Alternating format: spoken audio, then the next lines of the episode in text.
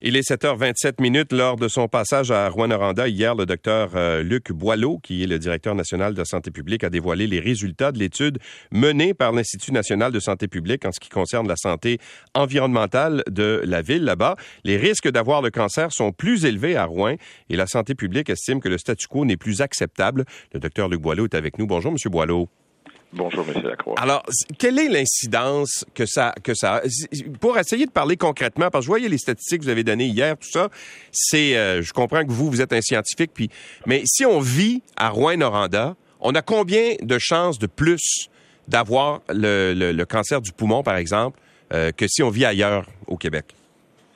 Ben, écoutez, c'est euh, très peu de chances de plus, là, parce que la majeure partie des cancers du poumon sont dus à à plusieurs facteurs et en particulier le tabagisme. Donc, si, si vous vivez ou si vous avez vécu à Rouen-Noranda dans les 30 dernières années et que vous continuez à vivre là pendant, pendant un autre 40 ans, donc pendant 70 ans de temps, pour toute la population de Rouen-Noranda, on pourrait s'attendre à avoir comme un à 14 cancers de plus sur les 550 qui vont arriver comme, en guillemets, naturellement. Donc, c'est très peu de risque, mais c'est un risque qui dépasse le risque qu'on a lorsqu'on vit euh, ailleurs, dans une autre ville en général.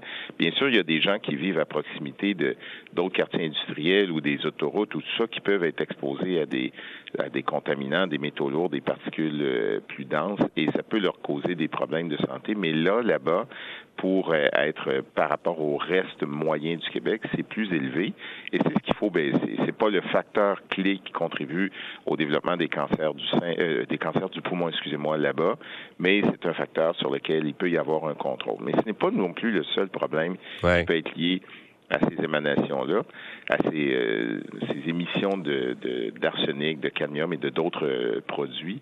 Euh, il peut y avoir d'autres choses. Pour ça qu'il faudrait vraiment se mettre à l'esprit, puis je pense que tout le monde est d'accord maintenant avec ça, de baisser considérablement les émissions. Dans la progression technologique et industrielle, ça peut pas se passer du jour au lendemain, mais il faut vraiment aller vers ça assez rapidement. Bon, parce que évidemment, on parle beaucoup de l'arsenic, comme vous disiez, et le cadmium, mais il y a d'autres métaux lourds et il y a d'autres incidences sur la santé. On parle entre autres des bébés de petits poids. Est-ce que ça, ça peut être euh, une des justement des émanations? Bien, il y a beaucoup de, personnes qui vont dire qu'il peut y avoir un lien avec ça. Puis effectivement, c'est documenté dans certaines littératures, mais euh, très très sincèrement, je doute que euh, les, les, différences qu'on y observe là-bas soient dues à ces émissions-là en grande partie. C'est certainement un facteur de risque, mais c'est pas le facteur qui explique euh, ce qui se passe de ce côté-là. On voit ces variations-là d'une région à l'autre selon plusieurs critères. Euh, ce sont pas des choses que nous euh, banalisons pas du tout, mais il faut aller plus au fond des choses. Mais en toute vraisemblance, c'est un facteur de risque qu'il faut tenter d'éviter. Et c'est ce qui est mené comme hmm. orientation en ce moment. Bon. ce qu'on note, là, c'est qu'il y a 87 nanogrammes d'arsenic, c'est ça, dans l'air, dans, dans, dans un mètre cube d'air là-bas. C'est nettement au-dessus de la norme québécoise qui est de 3 nanogrammes. Donc, pour que ce soit sécuritaire, il faudrait descendre jusqu'à 3 nanogrammes. Mais pourquoi vous recommandez pas ça directement? Ben, écoutez, pour que ce soit selon la norme, il faudrait descendre à 3 nanogrammes. Et les normes ne sont pas toutes faites pour être juste sécuritaires. Elles sont très, très sécuritaires. Alors, euh, qu'est-ce que ça voudrait dire pour la population, descendre à, 30 ou à 20? Quels sont les impacts autour de ça? C'est ce qu'il faut mesurer parce qu'il y a des euh, il y a des capacités industrielles qui doivent tendre vers le 3, bien sûr, mais elles ne peuvent peut-être pas être atteintes immédiatement. Il faut qu'il y ait une progression de ce côté-là. Nous, on, est à estimer euh, qu'est-ce qui pourrait être les, les impacts si nous descendions, mettons, à 80, à 50, à 30, à 20, à 15, à, à 3 mais c'est quelque chose qui euh, n'est pas. Regardez, je vais, je vais, essayer de vous le dire le mieux possible, mais, mais à trois, là, bien sûr, tout le monde va dire ben il n'y a pas de souci avec ça. Mais à 15, il n'y a pas beaucoup non plus de gros soucis avec ça. En principe, si on regarde plusieurs éléments, mais c'est pas à moi à dire si c'est acceptable pour les gens ou non. C'est à eux à considérer ça. Et si vous avez euh, été attentif à, l'évolution de, ce questionnement-là, ben, il y a pas mal de personnes qui disent euh, un point c'est tout, c'est trois, puis ça doit être comme ça. Et je comprends ça. Les gens peuvent, euh, pour eux-mêmes, juger que ça, ça suffit. Mais quand on regarde vraiment et qu'on mette toutes les expertises au profit de, de cette situation-là, on est capable de bien documenter quelles sont les conséquences d'être exposé à plus que trois ou à pouvant aller jusqu'à tel tel niveau. Actuellement, ce qu'on peut vous dire, c'est qu'à 400 ou à 87, c'est pas quelque chose d'acceptable. Mais je veux surtout pas dire qu'à 15, c'est correct. Euh, c'est certainement pas ça que je dis. Je veux juste dire qu'on va bien documenter quels sont les effets à, 20 ou à 30 ou à quoi que ce soit pour que les gens puissent avoir une opinion très éclairée. Donc, ce que vous dites en réalité, c'est que c'est à la communauté de déterminer quel est le risque qu'elle est prête à assumer.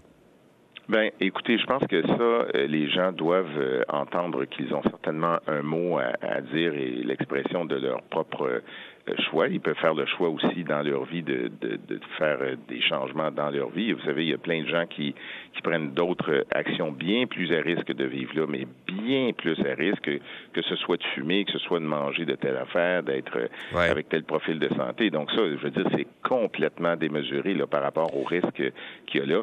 Mais le gouvernement devra statuer. Moi, je, je le conseille là-dedans, mais c'est pas moi qui va prendre la décision finale. OK. Ben, on a vu pendant la pandémie que la, santé publique avait quand même des recours assez importants, avait des pouvoirs qui étaient euh, quand même assez importants en termes de santé publique.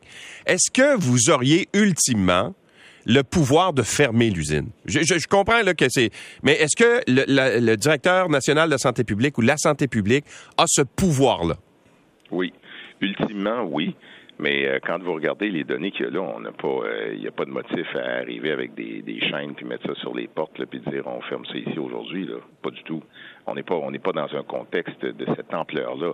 Et il n'y a aucune commune mesure de risque par rapport à la COVID là. Aucune. Non, non, je comprends, mais j'illustrais parce que, évidemment, on a vu pendant la COVID que vous, quand euh, le, comment dire, la situation le, commande, vous l'exigez, vous aviez quand même des pouvoirs importants. Mais ça, ça sous-tend la question suivante, euh, docteur Boileau. Euh, est-ce que les conséquences de la fermeture d'une usine de, où, travaillent 650 personnes euh, et qui a, euh, qui en fait qui fournit du travail aussi de façon secondaire à d'autres entreprises, etc., des fournisseurs, tout ça, est-ce que le risque pour la santé publique de mettre des gens à pied et donc de ne plus avoir de revenus est plus grand que de maintenir l'usine ouverte? Je ne sais pas si vous comprenez où je veux en venir. très bien, euh, très bien. Mais Monsieur Lacroix, vous, mettez le doigt dessus. Ce que, ce que les gens ont, ont, délibérément ou visiblement ou en tout cas implicitement choisi il y a quelques années, c'est dire que c'est plus rentable de maintenir l'entreprise, pas juste pour une activité économique, mais pour une protection de santé publique, que de la fermer à cause justement de l'impact économique qui est un déterminant important sur la santé publique. Alors ici, comme vous le dites, fermer une usine avec euh, tous ces emplois qui sont locaux, avec des emplois secondaires et d'autres employeurs, c'est un considérant important de santé publique. Alors c'est pour ça qu'il faut mettre ça dans la balance aussi. Ça ne doit pas être le seul critère, mais il peut être considéré bien sûr. Alors qu'est-ce qui est dans tout cet ensemble-là un équilibre intelligent. Qu'est-ce qui est raisonnable? Qu'est-ce qui est acceptable pour les gens? Parce que moi, je, je peux donner mon point de vue, mais c'est pas moi qui vis là, mais j'y vivrais. Je n'ai pas, euh, pas de souci à aller vivre là dans le contexte d'une évolution améliorée. Et c'est ça qu'il faut mettre en piste. Et je pense que les signaux sont très clairs. En tout cas, moi, ils m'ont euh, été euh, traduits comme vous, là, vous l'avez entendu. Je pense que tous les niveaux, incluant le, premier dirigeant du gouvernement, le premier ministre, qui dit que c'est ça doit changer et que c'est pas acceptable. Ben, écoutez, je pense que tout le monde a entendu ce qu'on a dit. Puis de, à partir de là, la route est mise pour une, une diminution des émissions le plus rapidement possible, le plus bas possible. Allons voir ce qui est possible de faire de ce côté-là, mais je suis assez rassuré que c'est quelque chose qui va être euh, tout à fait euh, dans les limites de, de ce qu'on a comme règle du jeu généralement pour les risques de cancer et de maladie. On n'est pas toujours obligé d'avoir juste un cas de euh, moins d'un cas de cancer par million d'habitants par 70 000, euh, par 70 ans. Il y a bien des situations qui sont différentes au Québec et ailleurs au Canada. Vous savez, cette norme-là, au Canada, donc à travers le Canada, c'est un sur 100 000, c'est pas un sur un million. Fait qu'on, c'est tout petit, tout petit chiffre. On est capable de manœuvrer intelligemment avec ça. Bon, euh, je, je vais vous poser une dernière question sur ce sujet-là. J'aimerais qu'on parle quelques secondes de, la pandémie euh, de, COVID-19 aussi, mais euh, qu'en est-il des travailleurs? Je comprends qu'il y a la, CS, la CNESST, c'est davantage dans son rayon, là, mais est-ce que vous savez si, parce que là, les émanations dans, dans l'air, dans le quartier Notre-Dame, autour de la fonderie, on, on peut comprendre qu'on peut essayer de les capter, mais quand on est à l'intérieur de la fonderie, est-ce que vous avez analysé le risque pour les travailleurs? Oui, le, risque pour les travailleurs, il, est plus élevé euh, habituellement dans les industries comme ça, puisque l'exposition, exactement ce que vous dites, est de plus grande proximité. Mais je peux vous assurer que tous les, euh, toutes les règles de, et les mesures de sécurité sont prises euh, et sont suivies par la CNSST dans cette entreprise comme dans d'autres au Québec. Et donc, le, souci ici, la, préoccupation, elle est beaucoup plus pour la population que pour les travailleurs. Ça, c'est une situation plus contrôlée. Euh, c'est plus facile. Je vous dirais pas c'est plus facile, mais c'est quand, quand on est dedans, il y a des mesures qu'on peut prendre. C'est quand on est à l'extérieur. Les préoccupations des citoyens, c'est de respirer dehors, d'avoir leurs enfants qui jouent dans la cour, de se promener, etc. Alors, c'est là la préoccupation la plus grande actuellement. OK. J'aimerais maintenant qu'on parle de la, pandémie. Euh, hier, on apprenait qu'il y a plus de 17 millions de, Canadiens, ça inclut des Québécois évidemment, qui ont été infectés par le variant Omicron. 65% des jeunes de 17 à 24 ans ont, été infectés. Et euh, selon ce que nous apprend la presse ce matin, là, en, examinant le contenu des, eaux usées des principales villes du Québec, il semble y avoir une explosion des cas depuis la mi-juin. Est-ce que vous hésitez toujours à parler de la septième vague, euh, docteur Boileau? Ben moi, j'hésite pas de parler de la septième vague. Là. Je, je d'ailleurs, j'ai fait deux trois lapsus sur le mot vague, là, mais donc les, les, les repères clés qu'on a, c'est avec l'Institut national de santé publique qui n'a pas encore pris sa posture de ce côté-là. Ouais. Mais on va appeler un chat un chat. C'est évident que c'est une vague qu'on a actuellement. Il y a une hausse de cas, il y a une, un nouveau variant qui est installé. Alors bon, écoutez, juste les données qu'on a actuellement, c'est plus élevé que ce qu'on a appelé la quatrième vague. Alors, on est dedans. On est dedans depuis un certain temps. On le souligne, on le voit. Tout le monde est conscient de ça. Je pense que les gens le voient autour d'eux, sinon eux autres mêmes.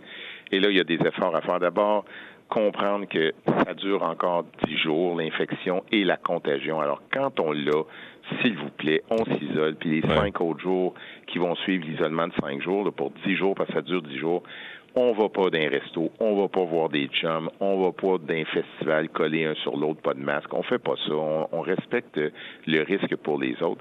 Puis quand on veut se protéger comme il faut, ben on va chercher sa dose de rappel. Et en particulier pour les personnes de plus de 60 ans avec d'autres risques, les personnes qui ont été vaccinées là, en décembre, janvier, là, là, là c'est le temps en ce moment ceux qui l'ont pas encore eu, là, allez en chercher parce que ça baisse beaucoup le risque d'avoir une évolution grave.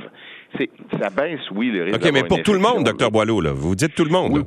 oui mais euh, très franchement, avec euh, les données qu'on a, euh, quelqu'un qui a 30 ans, qui est en bonne forme, qui, lui, dit, moi, là, je veux pas avoir votre dose de, rappel, ben, je vais pas aller le tirer par le bras puis dire, viens-t'en. Mais quelqu'un de plus de 60 ans, qui a des maladies chroniques ou qui a une maladie chronique, ou des gens plus jeunes que 60 ans, qui sont asthmatiques ou d'autres problèmes, eux autres, je les prends par la main, là, puis je dis, venez-vous-en, je vais vous parler, parce qu'il faut vraiment que vous tiriez avantage de la quatrième dose. Elle est très efficace de ce côté-là. Elle remonte la, la, qualité de notre système immunitaire, sa capacité d'une réponse solide pour éviter des maladies graves. Les gens vont peut-être souffrir de la COVID puis avoir euh, tous les malaises qu'on retrouve avec, ou très peu, mais ils vont éviter, en tout cas pour la plupart, de se retrouver à l'hôpital. Mm. Et ceux qui sont des immunosupprimés ou des personnes très âgées, allez à la pharmacie, parlez-en au pharmacien pour le Paxlovid, c'est un médicament extrêmement efficace pour réduire les risques d'hospitalisation de, pour donc une manifestation grave de la maladie. Donc, on a les moyens devant nous de vivre comme société avec le virus et de vivre comme individu avec le virus. Il faut juste traverser ça parce que l'automne pourrait être plus difficile, mais celle-ci, euh, celle-ci, elle va descendre. Là, hein? On s'en va pas comme ça jusqu'à Noël, là, ça va redescendre. Mais regardez partout en Europe, là, ça redescend tranquillement, mais il y en a plusieurs pays où ça monte encore. Ici, ça monte. Et vous allez voir, l'Ontario va se mettre à monter, puis les autres vont monter. Ben, on, le voyait venir, là, mais c'est juste que faut, euh, faut être attentif. C'est comme si Monsieur Lacroix, je m'excuse, je parle beaucoup, mais c'est comme si euh, les gens veulent plus euh, souffrir de cette de cette pression de la COVID. Alors on les voit dans les festivals, dehors, les restos, tout ça. il est temps qu'on remette le masque quand on se promène dans les files d'attente ou quand on est. Mais allez-vous l'obliger? Non, il n'est pas question ici d'obliger. Je pense que les gens sont. Sais, on a tous une expérience. Vous le savez, là, on a depuis deux ans, même euh, plus de deux ans là, maintenant, pas loin de deux ans et demi, une expérience de tout ça. On est capable de prendre les mesures pour soi. Prenons-les, elles sont là, elles sont disponibles. Le masque, pour les gens qui euh, craignent ou qui sont avec certains risques, ça reste recommandé. Et puis, allons-y. Avec ça, on va traverser ça avec beaucoup plus de sécurité. Docteur Boileau, merci beaucoup d'avoir été avec nous ce matin. Ça me fait plaisir et passez une belle journée. À vous aussi. Le docteur Luc Boileau est directeur national de la santé publique.